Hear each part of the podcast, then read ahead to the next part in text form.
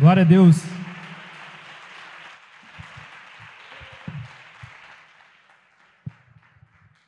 Graça e paz, igreja.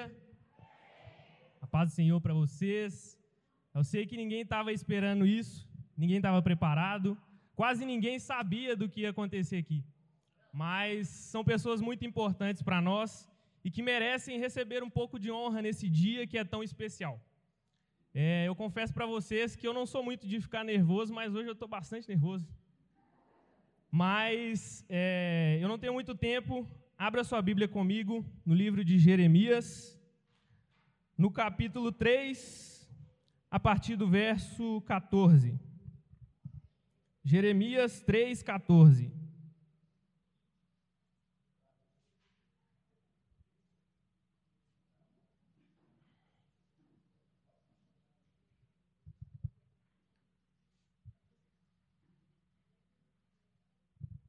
Quero desde já agradecer a Natália pelo convite, agradecer a Deus por todas as oportunidades que Ele tem me dado de me desenvolver, de estar cumprindo aquilo que Ele me chamou para fazer. Eu agradeço a presença de cada um de vocês que estão aqui, vocês que vieram aqui por causa de um propósito, não foram vocês que escolheram estar aqui, foi o Senhor que escolheu esse dia para que vocês estivessem aqui recebendo uma palavra e podendo prestar homenagem a pessoas que de alguma forma foram relevantes na vida de vocês. Então, é, toda honra e toda glória seja dada a Deus. Sem perder tempo, Jeremias capítulo 3, verso 14 diz assim: Voltai, ó filhos apóstatas, diz o Senhor, pois eu, eu estou casado convosco, e vos tomarei um de, um de uma cidade e dois de uma família, e vos trarei para Sião, e vos darei pastores, repete comigo, pastores conforme o meu coração, os quais irão vos alimentar com conhecimento e entendimento. Repete comigo: entendimento.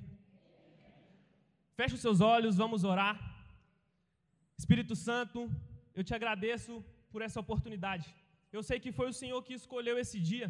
Eu sei que o Senhor escolheu essa palavra, então eu peço, Pai, que o Senhor me diminua e que somente o Senhor cresça que a sua palavra viva e eficaz, a sua palavra de verdade possa ir de encontro aos corações. Eu peço que o Senhor coloque, Pai, a sua presença sobre cada filho e cada filha do Senhor que está aqui, que eles possam receber essa palavra e sair daqui muito mais vivos, muito mais certos de que eles estão indo para a direção certa. Eu te glorifico e adoro ao seu nome, que é o único digno de receber honra e glória para todo sempre. Amém e graças a Deus. Pode se assentar e aplauda ao Senhor.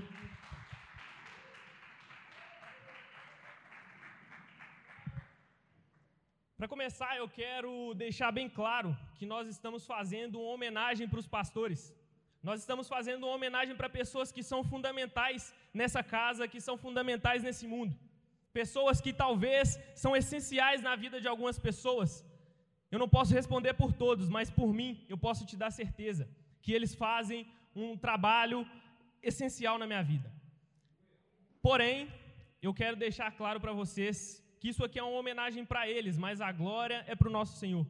Ele é o único digno de receber honra, glória nos céus e na terra, porque foi o próprio Deus que colocou cada um deles que aqui estão, para poder nos discipular, para poder nos ensinar e falar aquilo que o Senhor tem para os nossos corações. E todas as vezes que eu olho para a figura do pastor, a gente consegue observar muitos tipos de pensamento a respeito deles. Eu já ouvi várias pessoas falando de várias formas do que é ser um pastor. E muitas vezes a gente olha para os pastores e a gente acha que é fácil ser pastor. A gente olha para eles e fala: não, o bispo Marcos está sempre feliz, ele está sempre sorrindo. O bispo Marcos, ele é sempre forte. Ele é muito mais forte que eu, ele é muito mais privilegiado que eu. Nossa, o pastor tal, ele prega tão bem, ele fala tão bem, você não consegue ver ele triste. E muitas pessoas, elas têm esse, essa pré, esse pré-julgamento do que é a vida do pastor. Elas acham que porque eles estão aqui em cima, porque eles estão falando da palavra de Deus, porque muitas vezes eles oram por vocês no final dos cultos, vocês acham que a vida dele, deles é mil maravilhas. Mas eu estou aqui para poder falar uma coisa para vocês. Eu tenho quase certeza que eles sofrem muito mais do que todos nós que estamos aqui. Eles sofrem muito mais porque ser pastor é carregar uma carga coletiva. Repete comigo: carga coletiva. E o que nós muitas das vezes carregamos é uma carga individual. A gente vê as nossas dores, a gente sente os nossos traumas, a gente sente tudo aquilo que nos machuca e só. Porém, os pastores são o tipo de pessoas que eles não têm esse direito. Eles não têm essa escolha de falar: olha, eu quero sofrer só por minha família, eu quero sofrer só pelas minhas dores, eu quero sofrer só por aquilo que me convém. Os pastores, eles não podem ter essa escolha. E por isso que a gente vê poucos pastores, e por isso que a gente vê poucas pessoas que de fato estão dispostas a cumprir esse papel tão importante. E eu quero que você saia daqui entendendo que o pastor é uma pessoa responsável por ele, por você, por mim, por nossas famílias e por pessoas que ainda vão chegar. E muitas vezes você olha e fala: Nossa, mas ser pastor é muito fácil. É porque não é você que está lá. É porque não é você que está carregando o peso que eles carregam. É porque não é você que ora nas madrugadas, não é você que jejua, não é que você paga, não é você que paga um preço por uma igreja. Não é você que toma conta de servos, de discípulos que são tão difíceis. Você já parou para pensar o quanto você é difícil? Você já parou para pensar o quanto você é chato, talvez? Na verdade, a gente não pensa que a gente é chato, a gente pensa que o outro é chato. A gente pensa que o outro é ruim, a gente pensa que o outro é fofoqueiro, a gente pensa que o outro dá trabalho, nós nunca damos. E o pastor tem que lidar com esse tipo de pessoa todos os dias. O pastor tem que cuidar, o pastor tem que amar. O pastor é aquela pessoa que resolve problemas que ele não criou. Quem aqui gosta de problema? Levanta a mão. Amém. É o que eu imaginava. Ninguém gosta de problema, mas deixa eu te falar uma coisa: os problemas são inevitáveis. Na verdade, a gente vai ter mais problemas na vida do que bons momentos.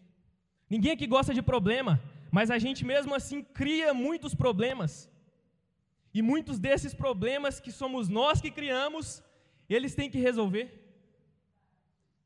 E a gente não está dando conta de resolver os nossos próprios problemas, mas a gente quer olhar para o pastor e a gente quer falar: ah, não, mas o pastor é isso, o pastor é aquilo. Porque o pastor é aquele tipo de pessoa que resolve o problema de todo mundo que vem até ele. O pastor ele tem que carregar a carga de todo mundo. E mesmo assim, com os problemas que eles têm, com os problemas que vocês trazem para eles, eles ainda têm que ficar com um bom semblante.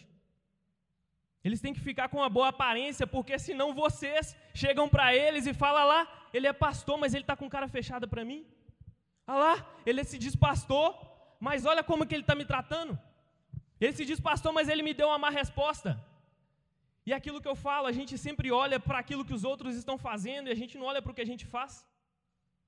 A gente não percebe que muitas vezes nós somos mal educados com as pessoas.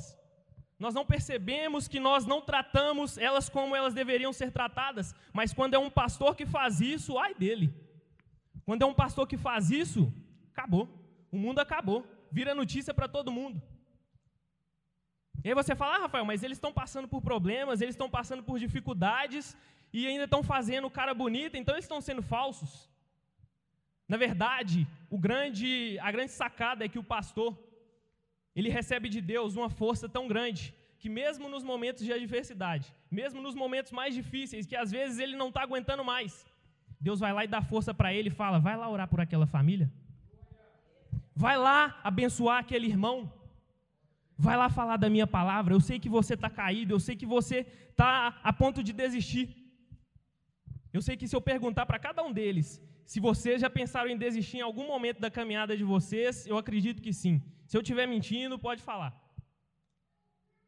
Porque é um fardo pesado, é um fardo difícil de se carregar. E mesmo assim, a gente está todo momento lançando pedras. Mesmo assim, muitas das vezes, nós não paramos nenhum, em um momento para poder agradecer. Falar, pastor, obrigado. Obrigado por existir. Obrigado por cuidar de nós. Obrigado por trazer a palavra. Obrigado por ser bênção de Deus nas nossas vidas. Muitas vezes a gente não está disposto a fazer isso, mas a gente está disposto a falar: não, o bispo Marcos passou ali nem olhou na minha cara. Não, o pastor Torginho falou desse jeito comigo. Ah, a pastora Perla falou um negócio que eu não gostei. A gente está sempre direcionado para o lado negativo. No nosso cérebro existe o lado direito e o lado esquerdo. O lado direito é o lado onde nós tomamos a melhor decisão. As melhores decisões da nossa vida são direcionadas pelo lado direito do nosso cérebro. O lado esquerdo são as decisões mais emocionais que nós temos, aquelas decisões que fazem e que nós sempre pagamos um preço muito alto por causa delas. Quem aqui já falou, eu tomei uma decisão por emoção? Ninguém falou? Só eu? Amém. A gente muitas vezes decide por emoção e é esse lado esquerdo que faz com que nós tomemos essas decisões erradas. Ah, Rafael, mas por que você está falando de psicologia numa pregação? Você não pode usar a Bíblia? Eu posso usar a Bíblia. O problema é que muitas vezes a gente prefere ouvir um psicólogo do que ouvir um pastor. A gente prefere ouvir aqueles que estudam a ciência, que é baseada na palavra de Deus, do que ouvir aqueles que têm a palavra de Deus viva e eficaz nas suas vidas. Nós preferimos ouvir a medicina primeiro e Deus depois.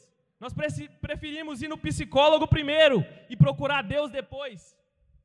E a palavra de Deus no livro de Provérbios, eu não lembro qual o capítulo, mas está na Bíblia, que fala que o coração do tolo tende-se para a esquerda. Ou seja, isso que nós temos na nossa mente, que se chama viés cognitivo negativo, faz com que nós é, exponhamos tudo aquilo que é negativo primeiro e depois nós exponhamos aquilo que é positivo. E muitas vezes eu olho e julgo tudo aquilo que tem de ruim nos pastores. E por último, talvez eu falo, ah, não, mas ele é bom nisso, ele é bom naquilo. Isso é o que a gente está acostumado a todo momento a fazer.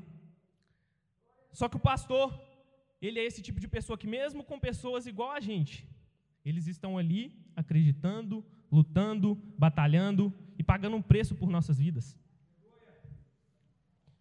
O pastor é aquele tipo de pessoa que não pode cuidar só dos seus interesses, e muitas vezes vocês vão ver pastores que estão, muitas vezes em um momento que ele deveria estar com a família, muitas vezes em um momento que ele deveria estar descansando, ele está na casa de alguns de vocês, orando. Porque a palavra de Deus, no livro de Filipenses, capítulo 2, no verso 4, fala: Cada um cuide não somente dos seus interesses, mas também dos interesses dos outros. E eu quero perguntar para você que está aqui: qual foi a última vez que você colocou o interesse dos outros primeiro e o seu depois? Porque na maioria das vezes o que vocês fazem é isso. Vocês colocam o interesse de vocês depois e colocam o interesse dos outros primeiro, porque vocês escolheram uma missão muito maior do que vocês. É porque vocês entendem que esse, essa passagem na terra ela é muito rápida. Vocês entendem que o lugar de vocês não é aqui, o lugar de vocês é no céu. E vocês estão mais preocupados com as coisas do céu do que com as coisas da terra.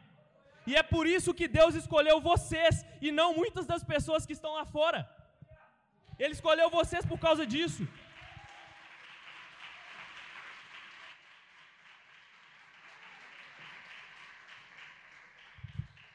E é por causa dessa força que tem em vocês que muitos de nós estamos de pé até hoje. Porque se fosse olhar somente a nossa força, nós provavelmente não estaríamos de pé. E o pastor, ele é exatamente essa pessoa que se interessa por problemas que ele nem criou, se interessa por coisas que ele não causou. E ele, de fato, precisa carregar um peso muito maior. Porque o pastor, é aquela pessoa que governa aonde muitos não têm a necessidade nem de pensar em governar. As pessoas não conseguem ter a capacidade de falar: Poxa, eu estou passando por um momento de, de tribulação muito grande, eu estou passando por um momento muito difícil na minha vida, e ainda vem aquele irmão para poder trazer mais problema para mim. Eu não vou aguentar, eu não vou suportar, eu não vou aguentar essa ligação aqui, essa hora da noite, essa hora da madrugada. Eu não vou aguentar essa pessoa que o tempo todo fica me pedindo oração, essa pessoa que o tempo todo está falando da vida ruim dela. Porque naturalmente a gente não quer resolver nem os nossos problemas, quanto mais o dos outros. Mas o pastor ele não tem essa opção. E o que a gente faz na maioria das vezes é fugir de um problema. Eu já ouvi de várias pessoas que estão é, prestes a entrar em um problema e elas falam: Eu estou fugindo de problema. Quem aqui já fugiu de problema alguma vez? Levanta a mão. A gente faz isso todo dia. Mas pensa comigo logicamente. Se eu estou fugindo de algo, eu estou dando as costas para esse algo. Se eu fujo de um problema, eu vou para cá e o problema está aqui atrás. Eu vou para lá e o problema está aqui. Ele está me acompanhando. Para onde eu, eu, ando, o problema está indo atrás, porque eu estou fugindo. Agora, se eu vou de frente para ele, eu bato de frente, resolvo o meu problema, o que, que acontece? Eu amadureço, o problema passa, eu saio transformado, pessoas saem transformadas, mas o que a gente está acostumado é fugir do problema. E eu estou chamando você hoje para poder bater de frente com seus problemas bater de frente com seus problemas, porque talvez muitas das cargas que os pastores estão recebendo, eles não precisavam receber. Porque faltou uma atitude sua, de ousadia. Muitas vezes você precisa perder a sua preguiça, porque o que, tem, o que mais tem é crente preguiçoso. A pessoa tem, tem preguiça de orar, aí fala: Não, vou pedir o pastor para orar lá, ele é mais abençoado que eu. Eu vou pedir o pastor para poder fazer isso para mim, porque ele é mais capacitado. Deixa eu te falar uma coisa, querido. Eu ouvi uma frase uma vez que chamou muito a minha atenção.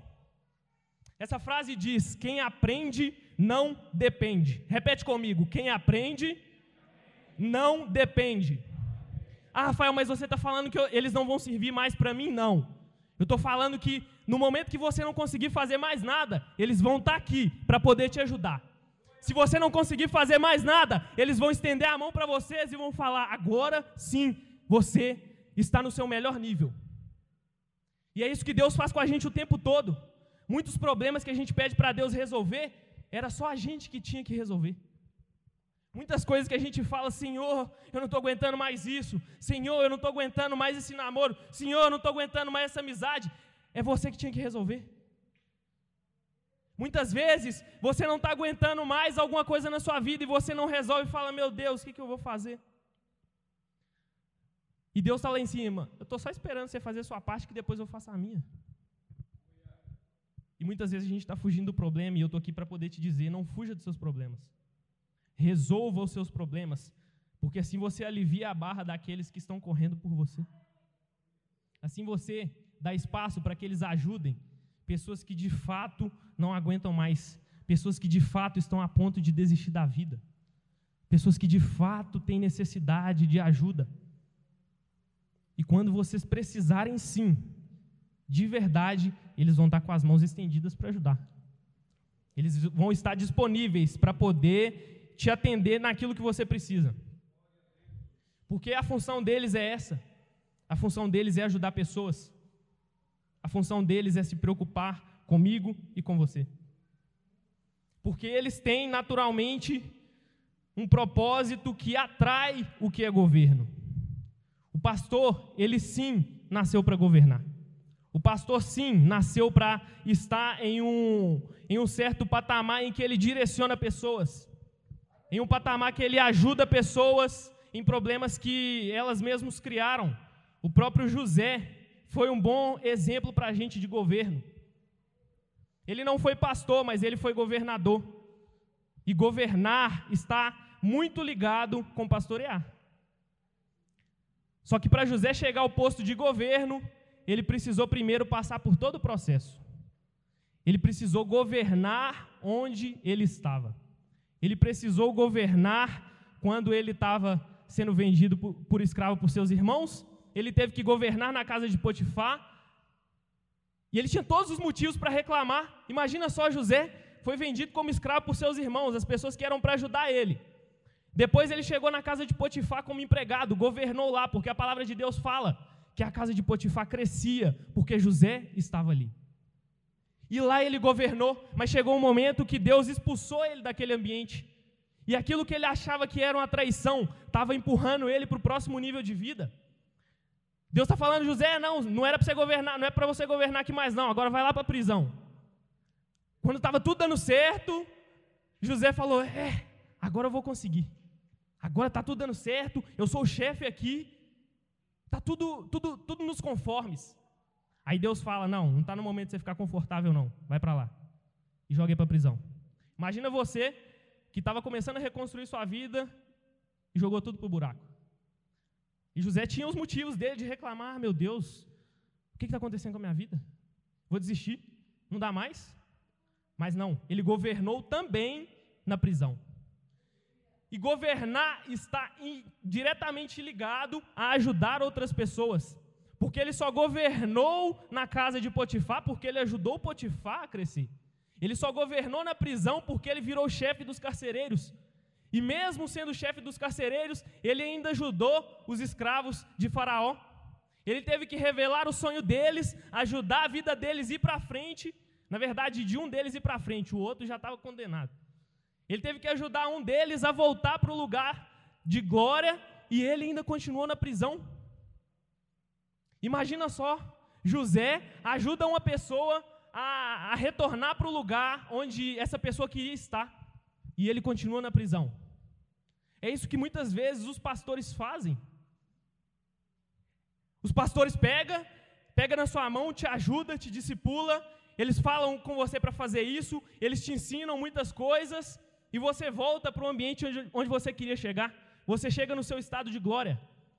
Mas a palavra de Deus vai falar que o empregado de Faraó se esqueceu de José. Você já pensou quantas vezes você esqueceu do seu pastor? Você já pensou quantas vezes ele te ajudou? Depois que tudo começou a dar certo de novo, você vazou? Talvez você não voltou nem para agradecer. Na verdade, eles passam por isso diariamente. Pessoas que eles ajudam, pessoas que eles pagam um preço, pessoas que eles dedicam o tempo e que se esquecem de tudo que eles fizeram. Mas a palavra de Deus vai mostrar que depois de um tempo, o Senhor trouxe à mente desse escravo de, de Faraó que José revelava sonhos, e chegou o um momento em que ele foi para o momento de glória. Chegou o um momento que ele ocupou o estado de governo, e a melhor fase da vida dele durou muito mais tempo do que todo o processo que ele passou. E vocês, pastores, podem ter certeza que todo esse preço que vocês estão pagando, todas essas almas que vocês ajudaram, todas as pessoas que vocês ainda vão ajudar, e que mesmo elas sendo ajudadas não deram valor, pode ter certeza que lá no céu tem um galardão muito grande esperando vocês. Pode ter certeza que cada lágrima derramada por mim ou por qualquer outro que está aqui vai valer a pena. Vai valer a pena toda oração vai valer a pena todo o ministério, vai valer a pena todo o trabalho. Mas Deus me mandou aqui para falar para vocês: não parem, não desistam. E por mais que venha a vontade de desistir, eu não aguento mais isso, eu não aguento mais esse cargo, eu não aguento mais isso. Deus está falando para vocês hoje: continua, porque se foi eu que te chamei, é eu que vou te sustentar.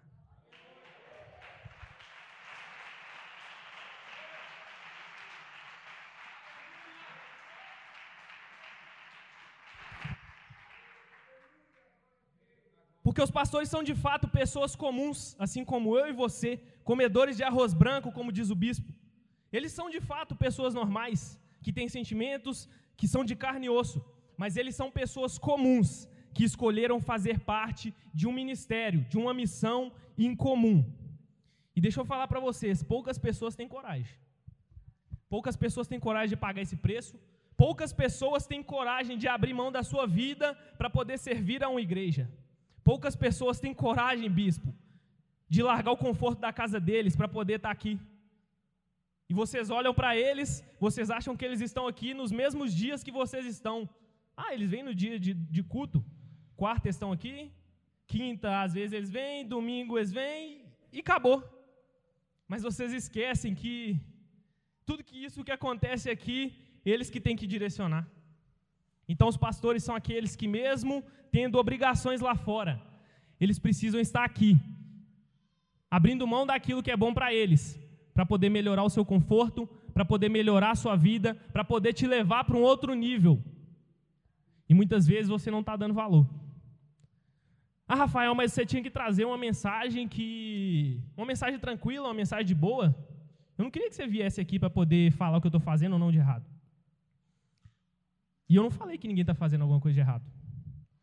Agora, se a sua consciência pesou, pode ter certeza que você precisa mudar.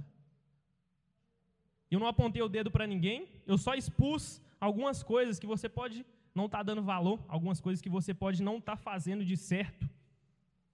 Se a sua consciência pesou, fique feliz, porque você ainda tem chance de mudar. Você tem chance de melhorar. Você tem chance de fazer a diferença e de ser força para eles. Porque quanto mais nós que estamos aqui ajudamos eles, mais nós podemos ajudar outras pessoas. Então, quando você resolve a sua vida, quando você cuida da sua vida, eles têm mais tempo para ajudar aqueles que estão lá fora, que muitas vezes nunca ouviram a palavra de Deus. Vocês resolvendo aquilo que cabe a vocês, vocês não só se ajudam, mas ajuda com que eles tenham a oportunidade de anunciar o evangelho a toda criatura. E o verdadeiro pastor é aquele que de fato, mesmo diante de todos esses problemas, mesmo diante de tudo que acontece na vida deles, eles estão dispostos a cuidar das suas ovelhas. Porque o pastor ama as suas ovelhas. O verdadeiro pastor, ele gosta de estar com as suas ovelhas. O verdadeiro pastor, ele protege. E nós temos um grande exemplo de um bom pastor na Bíblia. Na verdade, a gente tem muitos, mas eu quero citar o exemplo de Davi. Nós temos grande, um grande erro em pensar que o propósito da nossa vida é a mesma coisa que o chamado da nossa vida. Davi tinha um propósito, que era ser rei da nação de Israel. Mas o chamado de Davi era transitório, assim como o meu e o seu. O propósito, ele é permanente, é aquilo que você nasceu para fazer. O chamado é aquilo que você vai fazer no processo para chegar até o propósito. E o primeiro processo de Davi foi ser pastor de ovelhas. O primeiro processo de, Davi foi cuidar daquilo que ninguém queria cuidar, daquilo que ninguém queria fazer. Ele tinha muitos irmãos, ele foi esquecido por seu pai, ele foi uma pessoa rejeitada por sua família, e eles colocaram ele no pior trabalho, colocaram ele para fazer a pior coisa. A coisa que ninguém queria, falou: vai lá, eu sei que vai fazer. Porém, todas as vezes que você cumpre o seu chamado, que você vive o seu chamado, que é o processo, que é a fase da sua vida, você vai indo para o próximo nível. Eu cumpri o meu chamado? Próximo nível. Cumpri esse chamado? Próximo nível. E muitas vezes a gente não consegue entender isso e a gente quer sair do processo direto para o propósito. Davi não, Davi cumpriu tudo até chegar no propósito dele. E tem um relato na Bíblia que Davi está de frente para Saul, o atual rei de Israel. Em um momento de conflito onde os filisteus estavam desafiando o povo israelita e ninguém tinha coragem de ir lutar com ele. Ninguém tinha coragem de lutar com Golias. Davi chega para Saul e fala: meu senhor, eu tomo conta das ovelhas do meu pai. Quando um leão ou um urso carregam uma ovelha, eu vou atrás dele, ataco e tomo a ovelha. Se o leão ou o urso me ataca, eu o agarro pelo pescoço e o golpeio até matá-lo.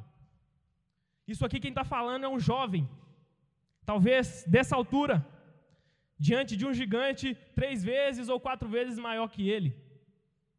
É um jovem pastor de ovelhas. É um jovem que ninguém dá nada por ele. É um jovem que os seus irmãos brigam quando veem que ele está indo até lá. E Davi, não, como se não bastasse, ele cumpriu o chamado dele de ser pastor de ovelhas. E nesse processo que ele foi ir até, o, até o povo de Israel, ele teve que exercer outro chamado. E ele foi exercer o chamado de Uber Eats.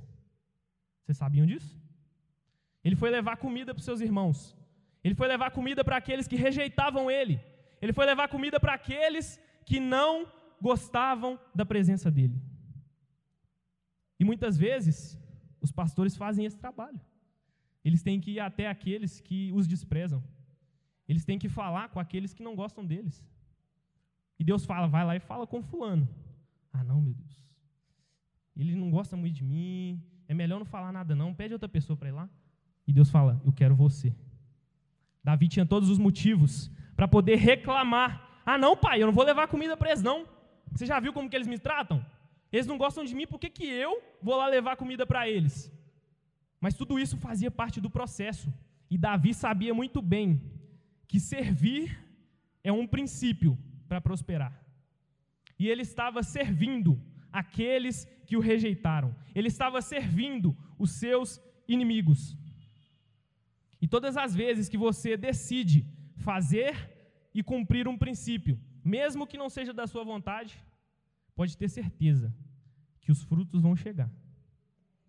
E eu te falo que se Davi não fosse até lá, provavelmente ele iria demorar muito mais tempo para poder cumprir o propósito dele. Então, pastores, eu sei que é difícil. Muitas vezes vocês talvez não querem falar com determinada pessoa, não por causa de vocês, mas vocês sabem que elas não querem nada com a dureza. Vocês sabem que elas não querem nada com a vida. Mas Deus vai e fala: vai lá e dá mais uma palavra. Vai lá e ora mais uma vez. Porque assim como Davi, que decidiu ir, mesmo não querendo talvez, ele destravou um nível da vida dele que fez toda a diferença. E talvez uma oração que vocês fazem por alguém pode destravar não só a vida de vocês, mas a vida de uma geração. A vida de pessoas que lá no futuro vão colher os frutos que vocês plantaram. Então não desista quando Deus fala, vai lá e fala, vai lá e faz. E assim como Davi, continuem sendo bons pastores que cuidam das suas ovelhas a ponto de dar sua vida por elas. Porque Davi, ele desafiava leões e ursos.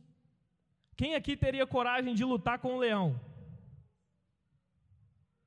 Eu não teria coragem, sendo sincero. Mas Davi lutava com leões e ursos. E mesmo diante das dificuldades, mesmo diante daquele ambiente tenebroso, ele ia lá matava os leões, matava os ursos e cuidava das suas ovelhas. Esse é o papel do pastor: cuidar daqueles que ele ama, cuidar daqueles que Deus colocou no caminho para que eles cuidassem. Essa, esse é o verdadeiro amor do pastor que dá a vida por suas ovelhas. E talvez você, assim como outras pessoas que eu já ouvi, já fizeram uma coisa na vida de vocês que se chama generalizar. Eu não sei vocês, mas eu já ouvi muito, em alguns momentos de ignorância eu também falei. Quem aqui já ouviu ou falou a expressão pastor é tudo ladrão?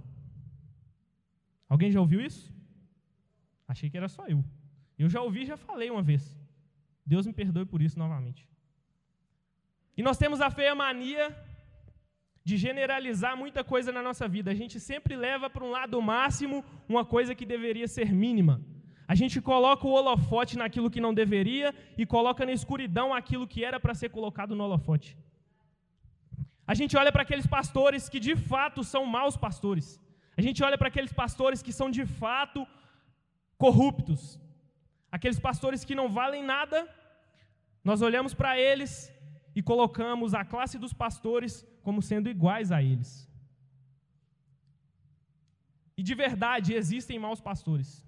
De verdade, existem pastores corruptos. De verdade, existem pastores que se vendem e que abriram igreja só para poder arrancar dinheiro do povo. Eles existem sim, mas eu vim aqui hoje para poder te falar que eles são a minoria. Eles são a minoria e nós aqui na nossa igreja temos bons exemplos de pastores que não se vendem por nada. Bons pastores que não se entregam por nada.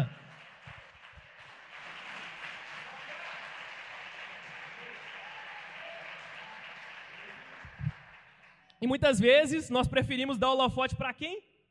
Para aqueles que fazem tudo errado. A gente vira nas nossas rodas de conversa, é, ah não, você viu aquele pastor que roubou? Você viu aquele pastor que, que adulterou com as irmãs da igreja?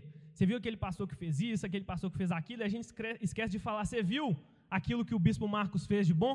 Você viu aquilo que o pastor Torginho fez para ajudar aquela família? Você viu aquilo que o pastor Jefferson fez para poder ajudar aquele irmão? A gente não fala.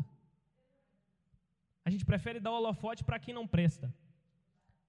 E esquece de dar holofote para quem merece. Mas a partir de hoje, se você fizer isso, escute o que eu estou falando. Se você fizer isso, é porque você não tem vergonha na cara. Porque a ignorância acaba quando o conhecimento chega. E hoje eu vim aqui para poder te falar. Para hoje, para hoje de generalizar as coisas da sua vida. Para hoje de generalizar tudo. Porque tudo que você generaliza, você vai pagar um alto preço depois. Porque você vai conviver com aqueles que são bons e você vai ficar com vergonha. Nossa, lembra quando eu falei aquilo deles? Então, para o seu próprio bem, eu vim aqui para poder te falar. Esquece aqueles que fazem o errado. Esquece aqueles que fazem o que é mal e deixa que Deus trate com cada um. E começa a dar holofote para aqueles que realmente fazem um bom trabalho. Começa a dar valor para aqueles que pagam um verdadeiro preço. Começa a exaltar aqueles que fazem o que é certo, e aí sim você vai estar cumprindo um princípio que se chama honra. E que é um princípio fundamental na vida do cristão, que é honrar aqueles que estão fazendo um trabalho melhor que nós, aqueles que estão fazendo um trabalho maior que o nosso. Esse princípio, se quebrado, pode ter certeza que você não vai durar muito tempo naquilo que você está fazendo. Então entenda que aqueles que merecem holofote, aqueles que merecem valor, são aqueles que fazem o que é bom. Porque toda vez que eu dou mídia, toda vez que eu falo de alguém que faz alguma coisa de errada, eu aumento a relevância dele. Existe uma coisa na internet que se chama algoritmo. Isso é uma coisa que influencia muito para que as fake news hoje tomem uma proporção muito grande. O algoritmo nada mais é do que um código do, do, dos sistemas das redes sociais que contam quantas vezes algo foi falado, que conta quantas vezes algo foi reproduzido. E hoje o que a gente mais vê na internet são más notícias, são fake news, são desconversações, desinformações. Por quê? Porque pessoas assim como nós, um dia compartilhou, falou algo que não merecia ser falado. A gente passou para frente algo que não deveria ser passado esqueceu de passar para frente aquilo que é bom. Porque dá mais vontade da gente compartilhar aquele vídeo de uma briga, aquele vídeo de uma morte, do que aquela pregação que a gente viu. Às vezes dá mais vontade da gente compartilhar aquilo que é mal do que aquilo que é bom. E a gente está elevando o algoritmo daquilo que é mal e abaixando o algoritmo daquilo que é bom. Hoje tem muito mais coisas más sendo milhares de vezes reproduzidas do que coisas boas, porque nós contribuímos para isso. Quando você para para assistir, é, por exemplo, a Globo, você acha que você está aumentando o algoritmo dela ou diminuindo? Ah, Rafael, mas na Globo tem algumas coisas boas, e daí? Da mesma forma que tem coisas boas, ela tem muito mais coisas más. E essa é para os crentes noveleiros que não perdem uma novela. Os crentes que não perdem a oportunidade de ver aquele filminho na Globo. E eu não estou falando só da Globo, é todas as mídias que trazem desinformação. Talvez se eu perguntar para a maioria de vocês hoje sobre política, vocês não vão saber nem o que falar. Muitas pessoas que já têm idade suficiente para entender muito bem isso, ainda vão ter a coragem de me falar que vai votar no Lula. Misericórdia. Se você é crente, vota no Lula, pelo amor de Deus. E eu não estou aqui para poder fazer campanha para ninguém, eu só estou aqui para falar que um cara que vai totalmente contra, um partido que vai totalmente contra a igreja de Cristo, não merece nem um pouco de mídia, independente de quem ele seja. Ah, Rafael, mas você não gosta do Lula? Eu não estou nem aí para o Lula, tanto que eu não dou mídia para ele. Então pare de falar daquilo que é ruim e comece a falar daquilo que é bom porque aí sim você vai elevar o reino de Deus para um outro nível.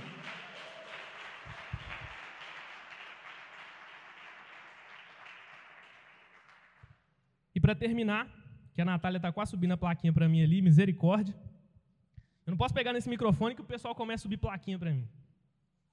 Eu quero, eu quero contar uma breve história da minha vida, muito rápida. Uma situação que Deus trouxe ao meu coração esses dias e que me lembrou algo que está diretamente ligado a essa homenagem de hoje. Em um certo dia, há mais ou menos 15, 16 anos atrás. Eu me lembro como se fosse hoje. Eu estava na varanda da casa da minha avó, brincando. Minha avó e um dos meus tios estavam conversando. Em certo momento, eles começaram a falar de profissões. E esse meu tio virou para mim e falou: Rafael, o que, você quer ser quando você crescer? E eu, na minha plena ignorância de criança, sem saber nada da vida, respondi algo que ele não estava preparado para ouvir. Eu imagino que ele, como tio, homem principalmente, ele estava esperando que eu respondesse: Ah, tio, eu quero ser policial, eu quero ser bombeiro, eu quero ser um advogado, uma profissão tão respeitada, eu quero ser um médico, uma profissão que todo mundo dá valor, uma profissão que ganha muito dinheiro. Mas eu respondi para ele, com uma simples palavra. Se você me perguntar, você sabia o que você estava falando? Eu não sabia. Eu respondi, respondi, tio, eu quero ser pastor. Sem saber o que eu estava falando, eu falei algo que um dia Deus me chamou para fazer. E eu tenho uma coisa para poder te falar. Que mesmo que você não saiba, talvez, aquilo que Deus te chamou para fazer, já está dentro de você, desde quando você nasceu. Aí você pergunta, Rafael, por que, que você falou isso? Porque isso já estava dentro de mim. Isso já estava dentro de mim antes mesmo de eu nascer. Quando Deus planejou a minha vinda à terra, Ele já tinha colocado isso dentro de mim. Mas acontece que na minha adolescência, nos meus 16 anos até os 19, eu fugi de todas as maneiras possíveis dessa presença. Eu fugi todas as vezes possíveis desse chamado, desse propósito. Eu não queria de jeito nenhum estar nas igrejas porque eu não queria fazer nada dentro da igreja. Eu tinha dentro de mim que eu não ia fazer nada na igreja, por traumas que eu já tinha tido na própria igreja. Eu falei, de jeito nenhum. Eu não quero ser obreiro, eu não quero ajudar em nada. Pastor? Eh, piorou. Eu fugia de todas as formas. Mas em um certo dia, a convite da Mirelle, eu nem sei se ela está aqui hoje, a minha melhor amiga da época de escola até então, ela me fez um convite para ir em um culto que se chamava Culto da Garagem em Movimento. Naquele dia, eu de fato não queria ir. Na verdade, eu nem sei por que eu fui, humanamente falando. Mas Deus já tinha um encontro marcado comigo. E eu cheguei nesse culto na garagem, na casa da missionária Neide e do presbítero Cleito. Em um certo momento do louvor, em que o bispo Marcos estava ministrando, ele fez o apelo. Quem aqui quer retornar para a presença de Deus? Quem aqui quer fazer um novo elo? Eu me ajoelhei, comecei a chorar, e naquele momento, eu me reconciliei com Cristo. A partir daquele momento, eu nunca mais saí dessa igreja. A partir daquele momento, eu comecei a destravar um tanto de coisa que eu nem imaginava. Eu comecei a fazer e falar coisas que eu nem pensava que eu ia falar. Eu comecei a conectar com pessoas que elevaram o meu nível intelectual, eu comecei, eu conectei com pessoas que elevaram o meu nível espiritual, pessoas que me colocaram para viver os chamados que Deus colocou em mim. E hoje eu estou aqui, não como pastor, mas eu falo perante vocês pastores e todos que aqui estão. Se Deus um dia quiser que eu seja um pastor dessa casa ou de qualquer outro lugar, a única coisa que eu vou falar para Ele é: eis-me aqui. A única coisa que eu vou falar, Senhor, me usa como o Senhor quer. Eu não tenho outra escolha. Porque depois que você entende para aquilo que você nasceu, quanto mais você foge, mais isso vai te procurar. Até os últimos dias da sua vida. E se da vontade de Deus for, algum dia eu estarei aí, sentado ouvindo uma homenagem, não aqui em cima falando, mas aí embaixo ouvindo. Quando que vai ser, Rafael? Não faço ideia. Mas se da vontade de Deus for, eu estarei junto com vocês. E assim, eu agradeço a minha oportunidade em nome de Jesus.